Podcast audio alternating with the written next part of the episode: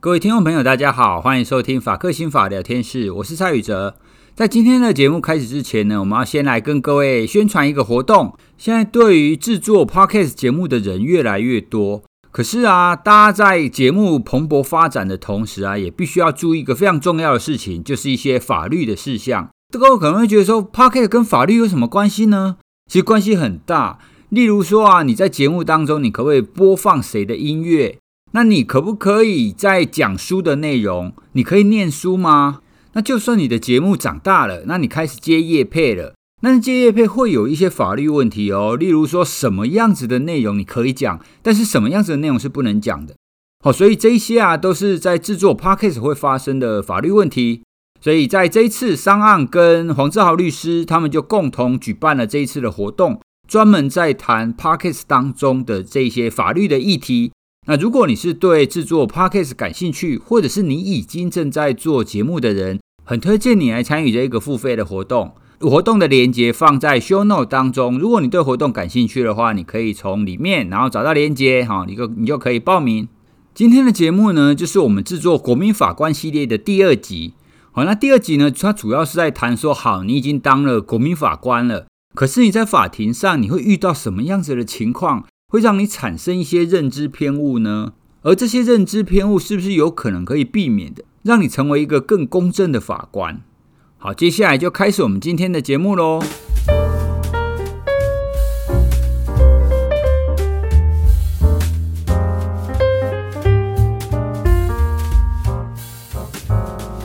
们在上一集呢谈的主要就是人格特质哈，就是这些国民法官的人格有什么倾向，它事实上是会影响这个审判结果的嘛。没错。那我们这一集呢要来谈一个更关键的。如果我是一个律师，我我用什么方法可以去操弄，或者是去制造风向，让这一些国民法官朝向我这边呢？嗯、那这个就要请志豪来跟我们介绍一下，要怎么用心理学来做这件事。这个蔡老师这样讲哈，我会有被呃憎恨的嫌疑哈。我们是学术讨论，学术讨论，来来来讲啊哈，我们是讲我们是讲律师也来操弄，应该是讲审检辩三方哈，你要如何去理解这个状态？对啊。讲到审检辩三方，其实咱在讨论的时阵，应该是讲一一呃 academic basis 是啥？他他学术上的背景是什么？嗯、所以我们上一集讨论的是选任的科学方法，跟人格倾向的问题，你用什么工具来看嘛？还、嗯、有它的呃 scientific basis。那这一集我们讨论，其实重点就会放在，我们都说呃司法审判哈是一个决策历程。It's a decision-making process，对吧？对。所以的决策历程的艺术的功，你来看，而且国民法官为大所在方叫你来法庭，叫了呢，被你在那边审检辩三方那边蒙来蒙去，然后羞辱啊，没有，不是羞辱啊，啊法律规定要问你问问这些问题，最后呢，好不容易通过了选任程序，但是选进去之后呢，并不是从此一切太平了。选进去之后，接下来呢，审理的期日。开庭审理的那一天开始，法官就要跟你讲很多很多的道理哦。比如说，一定要介绍嘛，哈，呃，刑事审判的本质是啥会？嗯，它的本质是什么？刑事审判的本质，刑事诉讼的本质，为确定国家对个人侵犯权之有无及范围所做的一个法定程序啊。所谓的罪，所谓的罚，所谓的刑。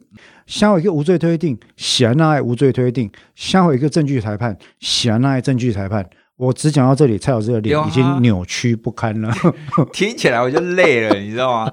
因为你刚刚在讲大纲，我就想象哦，我如果听一个人在那边讲这个，讲完我可能就想走了吧？对不？基本上都被中风啊！我拜托诶。普通时叫我读一个，像有诶无诶，我的已经眼睛就快，因为现在大家都阅读脸那个手机嘛。对啊，读了两段我很不耐烦。你今天跟我讲这一堆，我前面他听 I D B。嗯啊，这那这个其实就是涉及到在审判里面，当你给呃 decision maker 决策者做一个框架，嗯、这个我们叫做 information framework 讯息框架对的时候，你要怎么样架构这个好的框架，让让决策者容易进入状况，嗯，没错。那这个在国外其实研究很久，在台湾研究了多久呢？没有，完全没有。嗯，嗯，为什么呢？因为我们不重视科学。I'm so sorry。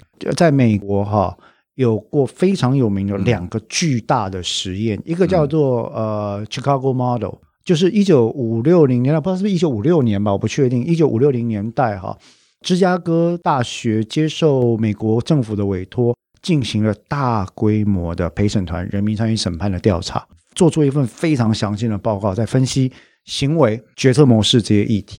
到了后来呢，我记得好像是应该不到两千年哈，他们再次进行所谓的 jury reform 陪审团改革的时候，就祭出了所谓的亚利桑那模式。也就是说，过去的人民参与审判，他们觉得有一些缺点。那美国这个国家，它的好处是说，他们很愿意踩在巨人的肩膀上前进，有缺点改改看。对，就既然陪审团一定要做，那就改改看。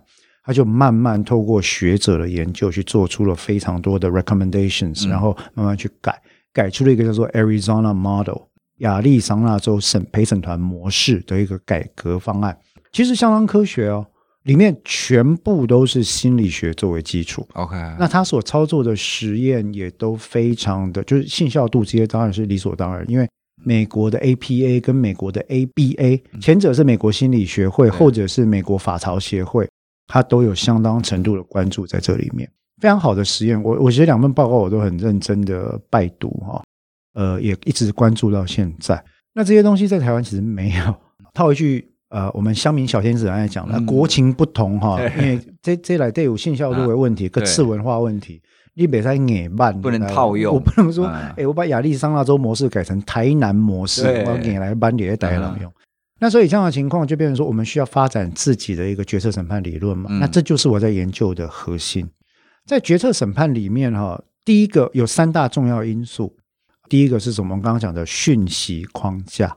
讯息框架包括了说，法庭的外在如何建制，国民法官对于资讯的存取容不容易，你所建构的讯息传递方式是否方便易于取得且。易于被理解。你不要讲，诶，来，我现在念给各位国民法官听哈。第一个，无罪推定乃为世界人权公约所皆组织原则，人人在受机关判决有罪之前，有罪认定为无罪之权。靠北，这谁会听得进去啊？他就是有 information and accessible but incomprehensible，他你不能理解嘛？那所以 information framework 这个事情其实非常重要。嗯，它是一个呃审判决策的基础工程。然后，这个 information framework 也不是独责国家机关，审检辩三方的水准都非常有关系。OK，我白话讲一句，对，讲今日律师、检察官、法官啊，未晓讲话，一句讲都未晓话，靠北啊，这人免判。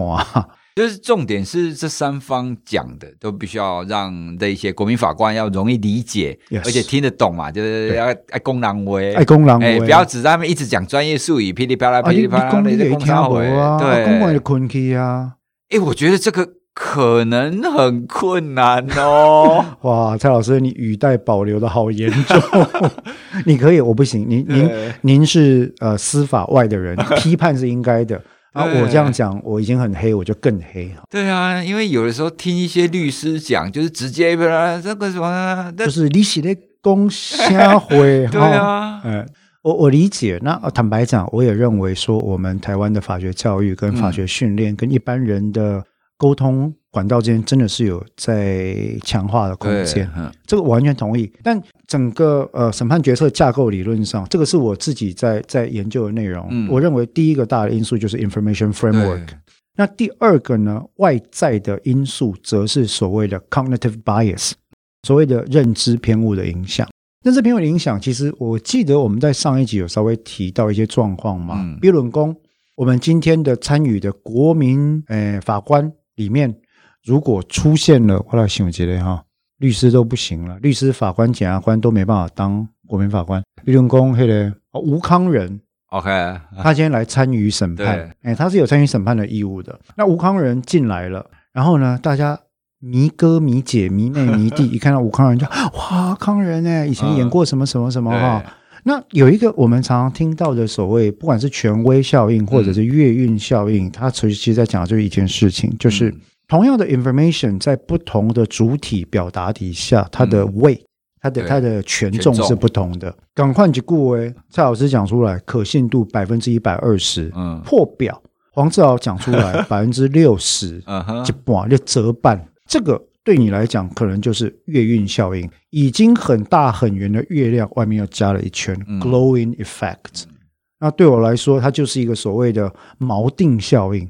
本来很凶的你卖啊，对吧？所以你围供来，你永远只有百分之六十，不相信你往那边减而已。那这个就是我们所谓的 cognitive bias。嗯嗯嗯，像这种认知偏误呢，其实在决策历程里面非常常见。对啊，尤其跟我们过往讨论过，跟侦查心理学、跟调查手法、跟证据取得方法、跟冤案的形成都有非常深切的关系。比如说，今天有一个证据呢，是这些国民法官。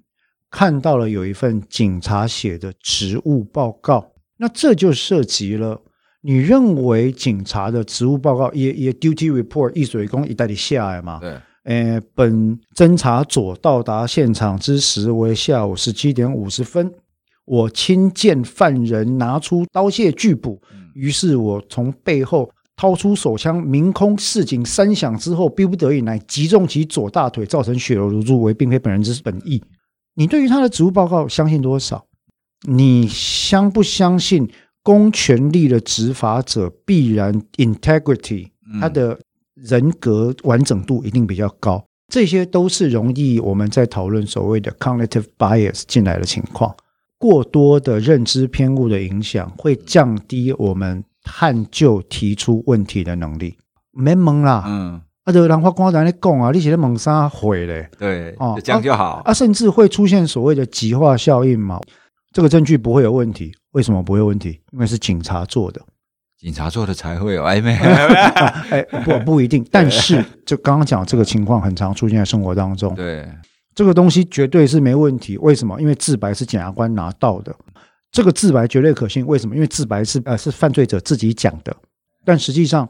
我们也讲过嘛，就是通往地狱道路是善意铺成的。对，很多人在急功好义的同时，他忘掉了理性跟证据的重要性，于是就很希望这个案子赶快的出力力。嗯嗯嗯，那就会忘了说正当法律程序的重要。一忽略这件事情，你的决策就很可能受到影响。所以这是我讲的，这是外部因素。我们刚刚讲。呃，information framework 嘛，哈，呃，所以讯息框架，我们现在讲的是外部的认知偏误影响。第三个问题是人的问题。我因为台湾采的国民法官制是一个混合制，混合制的意术就是说，今天选出来这六个法官，国民法官是跟三个职业法官一起嘛，合审合判哦，而且大家合审合判的标的，除了有罪无罪，有罪的话还要判量刑。搞不好还要弄死刑，三个层次，对不对？那所以在这个情况底下，对于人他的操弄手法，心理学很常用这个字 manipulate。我如何透过操作某些因素影响一个实验或一个历程的 outcome？我们很熟哦，心理学没有人不知道操弄是什么，专门做这个的，专门在做操，每个心理学家都在搞这个啊，对不对？那么很邪恶，对吧？可是。进入到国民法官的领域里面，我之前做的实验就在讲这个事情。假设今天制度上允许国民法官有被操弄的空间，我的意思不是有人要操弄他，我的意思是制度允许这样做。怎么允许呢？例如说，蔡老师你是心理学博士嘛？嗯。可是如果今天进入一个审判的局里面，旁边坐的是我，我跟你说，我这个业界已经待二十五年了，蔡老师。那我跟你讲，这个证据。我过去看到这种证据，一定是判有罪。啊，我讲诶，我参考的好啊，你唔免叫我一直决定。但是我来讲哦，我过去拢是判有罪哦。哦，啊，你刚才在该说，你想要刚刚这些证据对被告有利，我听。诶，听众朋友看不见，但是我里面同时用了 verbal 跟 non-verbal 的操弄技巧。对对，non-verbal 所谓的非语言，也就是肢体的操弄技巧。比如说，这我之前都做过实验。嗯，蔡老师，你在针对证据发言的时候。我双手抱胸，我的身体微微往蔡老师以外的方向转过去。对，然后或者是我抬头看着上面，我不跟蔡老师做任何的眼神接触。对，disagree，认同指的是同 level 的嘛？对对对。可是如果他有一个资讯上的落差，他就会变成 disapprove 上位的人对下位的人说：“啊，你这边也塞，不行啦，根本就不听，就觉得你这个人在发言，对，就是不懂。”我我的意思当然不是法官会这样，而是说我们在做心理学实验操弄的结果，这就是我们讲的第三个因素、嗯、manipulation，分成 verbal manipulation 跟 non-verbal。例如说在 verbal 的时候，明明一份没有办法跟犯罪结果连接的证据，现在冤案最常听到的。哦，那个医生跟黑的心理师出了一份 PTSD 的评量报告，供被害人疑似有某些 PTSD 的症状，嗯，但是还未达到临床标准。OK，但是呢，我们认为被害人可信度极高，那他陈述了加害人某 A 啊实施的这个行为。综上，我们认为在这种情况底下呢，这个某 A 应该为这个创伤负起责任。靠背。报告这样写出来之后，如果你是心理学家，对不对？蔡老师在里面就会说：“哎，这报告那还下嘞？啊、你你怎么推断出这个？因为我们很多时候是凭 self statement 嘛，你自陈，你你要别的证据来勾稽啊，啊，你取证的过程啊，哈、嗯，然后这个陈述的内容，这都不是他们可以判断的。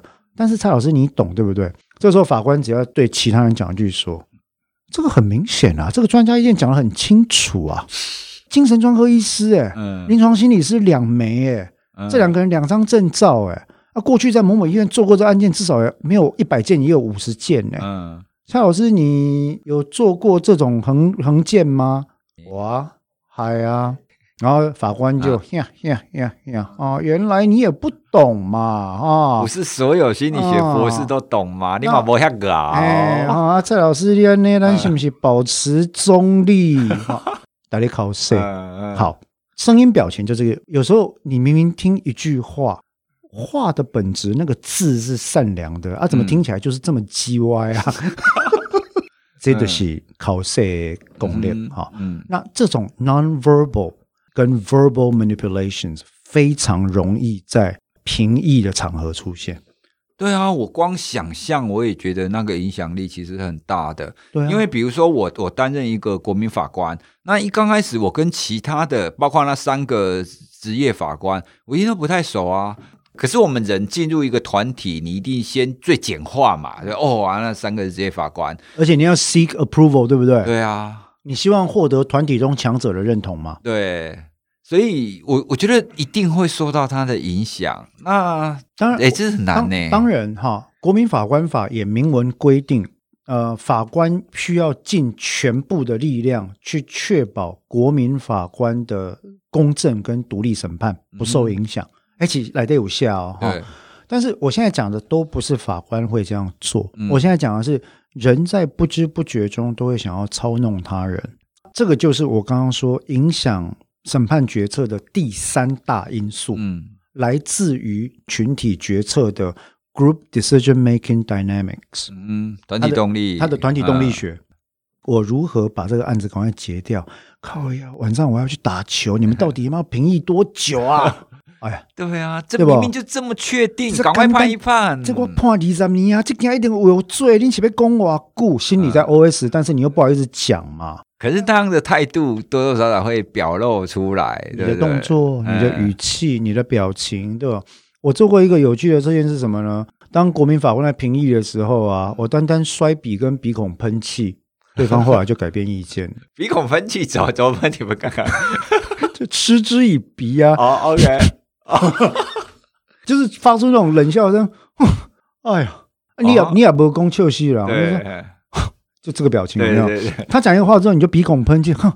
啊、嗯哦，这个法官讲了，我们都尊重啦。嗯、哦，国民法官很有见地哈，嗯、但是是不是忽略了啊？不不，以下三万字省略。对，呃，阿里哪些的法官，你这时候脸上一阵青一阵白，哇，邓明龙考试，唔敢个讲了呀。哎呀，你刚刚你还好意思问第二句，问第三句，对不对？哦，你还问说啊，这个证据为什么这样就可以连到被告？哦公告你把追求的怕干啦，拜托诶，好不好？哎，这样 G 歪的人我认识非常多啊。嗯，我不是说他们会这样做，嗯、我是说有些情况下，它有可能构成制度上的缺陷。对，而这个是我们司法心理学在做行为研究的时候需要去面对的正式的一个议题。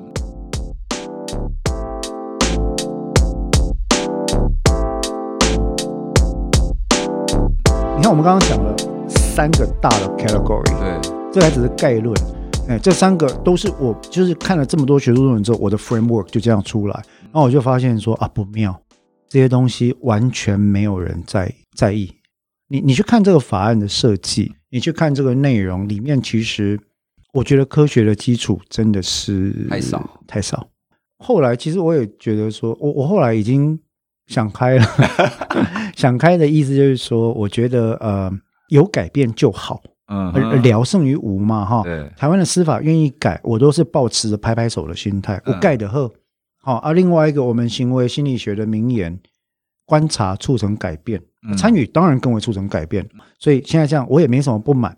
但是以一个科学家的身份，我就必须要提出说：OK，在 study framework 下面，这几个因素很重要。我们需要真正的心理学家，要应该说，我们需要培养出真正应用的司法心理学家。开始来研究这些议题，那当然我我都不急嘛，我了急，我就开始我刚刚提的那三大方面，每一个我们设计系列实验，我还纵贯研究，好不好？因为我觉得司法院应该不会比经费来做这这方面的研究研究案啊，呃，对不对？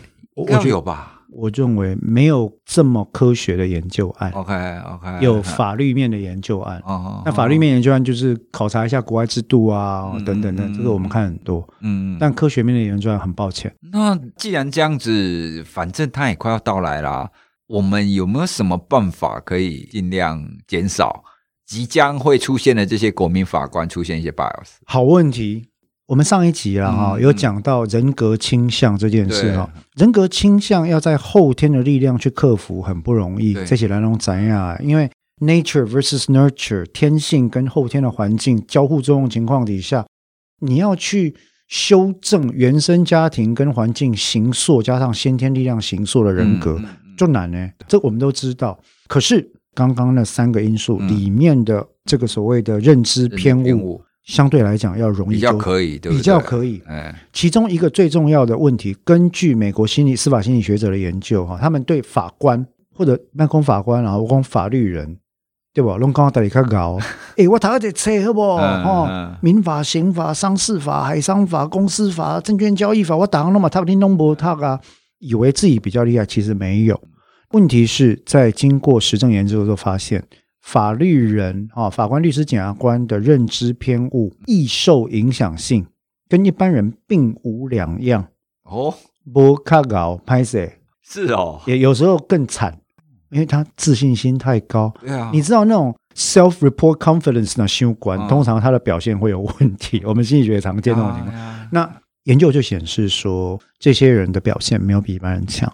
但是认知偏误有一个最大的可逆点，在于那个时候，他们美国司法心理学家在去对法官做全面的研究跟在职进修的时候，他破题就是说，最容易抵抗认知偏误的方法，就是在每个审判开始之前提醒自己：“I am not perfect，我不是神，我只是人，任何的因素都会影响到我的判断，所以不要跳到结论。”我们这边有太多的研究指出，一个人在审判决策里面，例如我我讲个实验给蔡老师猜一下，不要实验了，一个小问题。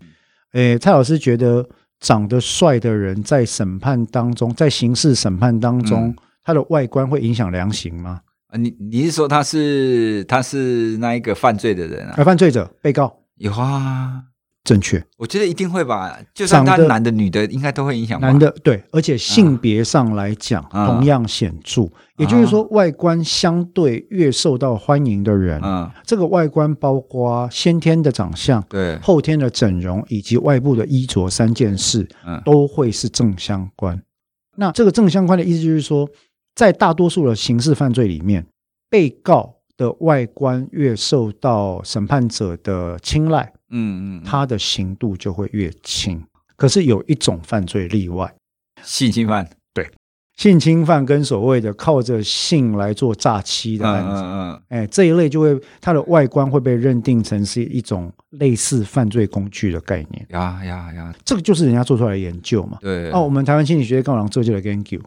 对啊，像你你刚刚讲那个，又想到我之前在讲偏见与歧视那一集里面，嘿，我有提到一个研究，那也是国外的，有有一个研究，他就去综合了很多黑人犯罪跟他量刑的资料，然后他发现，就是他的越像典型黑人的，就是他越黑，那越典型的，他判死刑的几率就越高。正确。那这个这就是很明显的，我们就看外表就觉得啊，你你这是做型欧郎哎，啊，你就是坏人，嗯，对，就很明显的一个一个歧视嘛。到今天哦，我们在不管是心理学哈，或行为科学，或司法心理学，或者法律学，我们都常常会提到十九世纪一个著名的意大利精神精神医师叫隆布罗梭。嗯他发明了颅相学，哦、还记得我们提过这个例子吗？额头越高越厚，鼻孔上翻，嘴唇很厚，然后那个眉骨突出的这种人就是犯罪者，嗯、这叫生来犯罪人理论。蔡老师，到我们今天在社会里面，您刚刚提到的歧视跟偏见，嗯，他在每个角落都还是有这个生来犯罪人的看法，还是会存在。那研究证明，在审判当中，这个因素依然会发生效力。法官看这个被告特别北宋。的时候，嗯，他下手就会比较重。某个程度上，我认为，因为司法还没有开放资料，我没办法做实证研究或者后设分析啊哈。但某个程度上，我认为这解释了我职业生涯里面遇到的一个特别的现象，就是穷病跟犯罪的严重正相关性。在量刑层面，则是反映在一个情况，就是说家境越好，量刑越轻，因为他能够和解，对，他能够出庭用温文儒雅的谈吐。他可以换上比较好的衣服，他可以跪着跟法官哭，跟被害人哭，然后呃付上一两百万的和解费。对，那他自然而然容易获得我们所谓的 second chance。可是穷的人、病的人、知识教育程度低的人、外观不那么有吸引力的人，他就可能没有办法。所以。你说司法是公平的吗？有时候也很难讲啊。嗯嗯。好，那刚刚那个就是一个很有名的一个实验，其实就反映了这个现实。嗯、对对对。但是我回到认知偏误这件事情，最佳对抗认知偏误的手法就是提醒自己，对，我就会受认知偏误的影响。不要觉得我不会受影响。第一句话就是我会受影响。我在英国的一个研究这个方面的一个算是前辈、老师级的人物，Dr. Ethiel Drawer，他近年来研究重点都已经我们提到他几次啊，特别是在提到见识科学证据的错误解读跟运用造成的冤案的时候，他的研究是一等一的。他其实曾经来台湾做过演讲，但是听说大家没有很欢迎他。他去警方那边演讲，然后他也去法官那边演讲。那、啊、他第一句话切入的点，他就说：“我们都有认知偏误，我们都会受到影响。然后对抗认知偏误最好的方法就是了解我会受到影响。”对，就就有法官举手站起来了。嗯，哎，卓尔博士，我不知道贵国了哈，但我们国家的法官养成教育是不容许有偏误存在的。怎么可能？那那那大家为之无言嘛？对啊，现场一份死寂嘛。然后他就继续讲下去，然后后来就没什么要听。啊我我想，我们学心理学的人哈都可以理解。对啊，只要是人就会有偏误。对啊，你你看，有些人第一次看就觉得说，哎，我怎么觉得这个人特别顺眼，讲话特别好听？那例如说，我们在另外一个有趣的犯罪学例子是所谓的旋转门效应。嗯，在 Better Woman 啊受虐妇女的案例里面，研究显示。有显著的比例，这些人在经过第一任、第二任失败的婚姻之后，再回头找到的人，依然是一个暴力加害者。嗯，为什么？It's a revolving door。对，因为他一直在不断的回头找寻同样类型的行为模式跟伴侣的互动方式。嗯，对。那其实他他就是有一个，你知道，你会追求那个东西，他也不想，对，他不想变动。啊，那这些都是偏误啊。刚刚提到说有没有对抗方法？有，对，认知到各位国民法官深切的认知到你你自己身边的所有人都会犯错，不是都可能，而是都一定会犯错，多跟少的差别，对。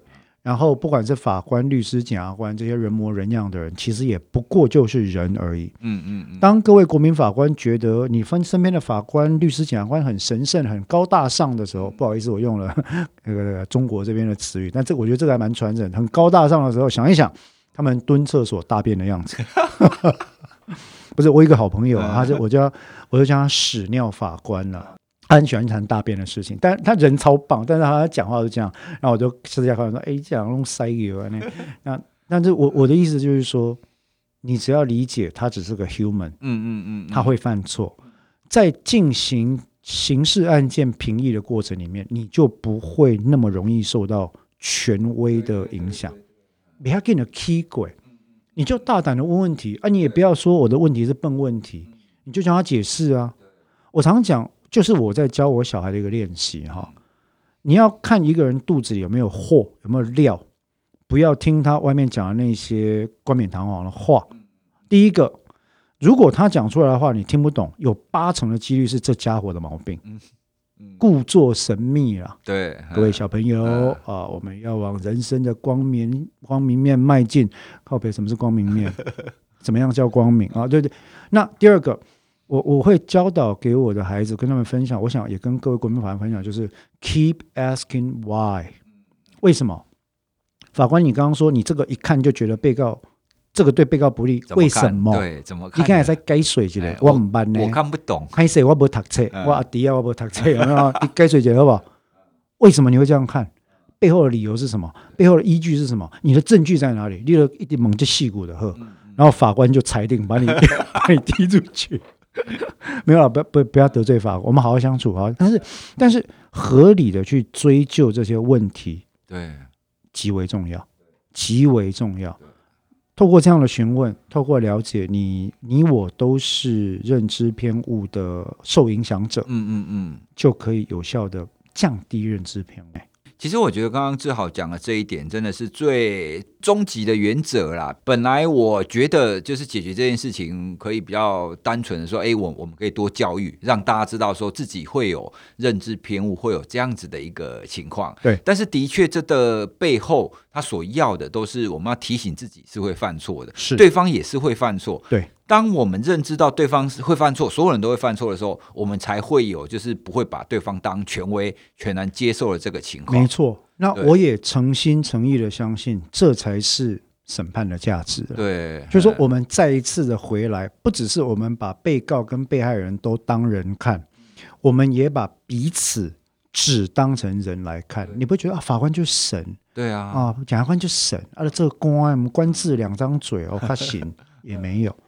对，那我觉得这个很重要。是对，那这其实里面当然有一部分，我们今天大概也没有时间讲到了，会是有关于呃律师、检察官怎么样？你刚刚用“操弄”这两个字嘛？哈，那我们我们其实，在理论上并不叫它操弄，我们叫它 trial advocacy，诉讼结辩的技巧。OK，那这部分就留待有意思当法法官、律师、检察官的人再再来问我们来讨论。但最后用一个东西我来做。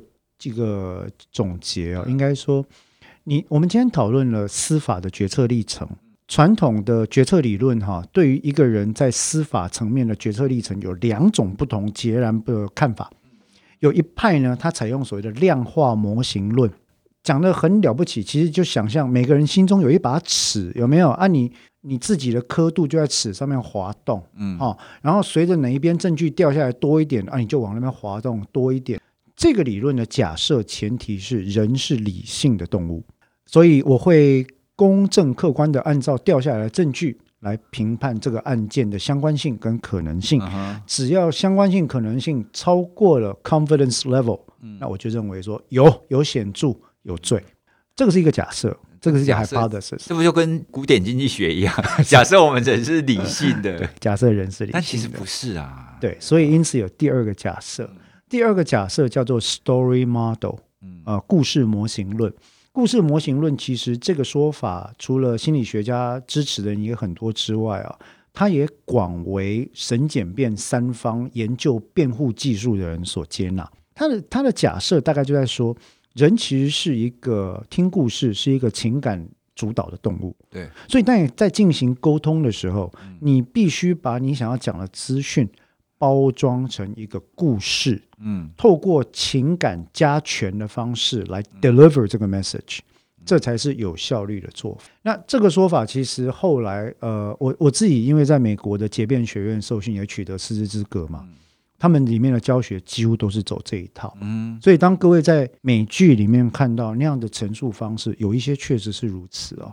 我自己的经验也是，其实某程度诉诸情感，当然我觉得那要陈述者个人风格适合是比较有帮助。可是我自己其实，在做了这么久的研究，我其实得出来是第三个模式，我认为它叫做烧杯模式。烧杯，烧杯哈，我们以前做实验有那个很大的烧杯有没有哈？那我的理论是这样子。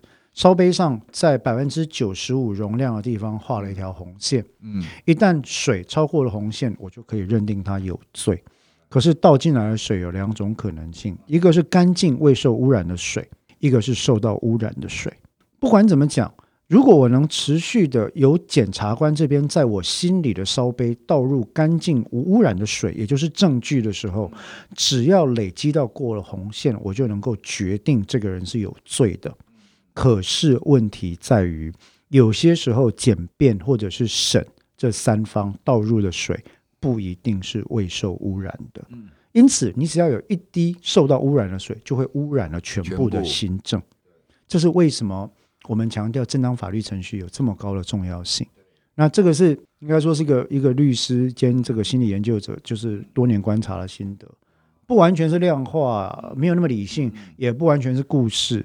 他还加了程序的重要性，对，哇，所以从这一点看来，你加入国民法官之后，你还要他可以非常理性，然后非常运作的很顺畅，可能真的还要有一段时间好好的去尝试哈。而且我认为，其实还需要审检辩三方非常非常非常多的训练，嗯嗯，否则的话非常可惜。对啊。不过没关系，至少今天听众朋友听完我们这样讲以后，你以后当国民法官的时候，请记得要提醒你自己，大家都是人，没错，都会犯错。大家叫做卖到信道的，对吧？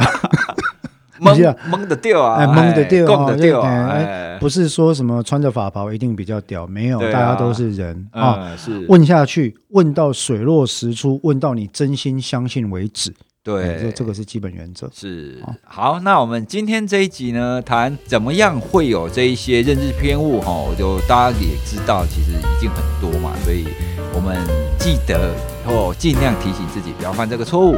好，那我们今天这一集呢，就谈到这边喽，谢谢大家，谢谢，拜拜。拜拜。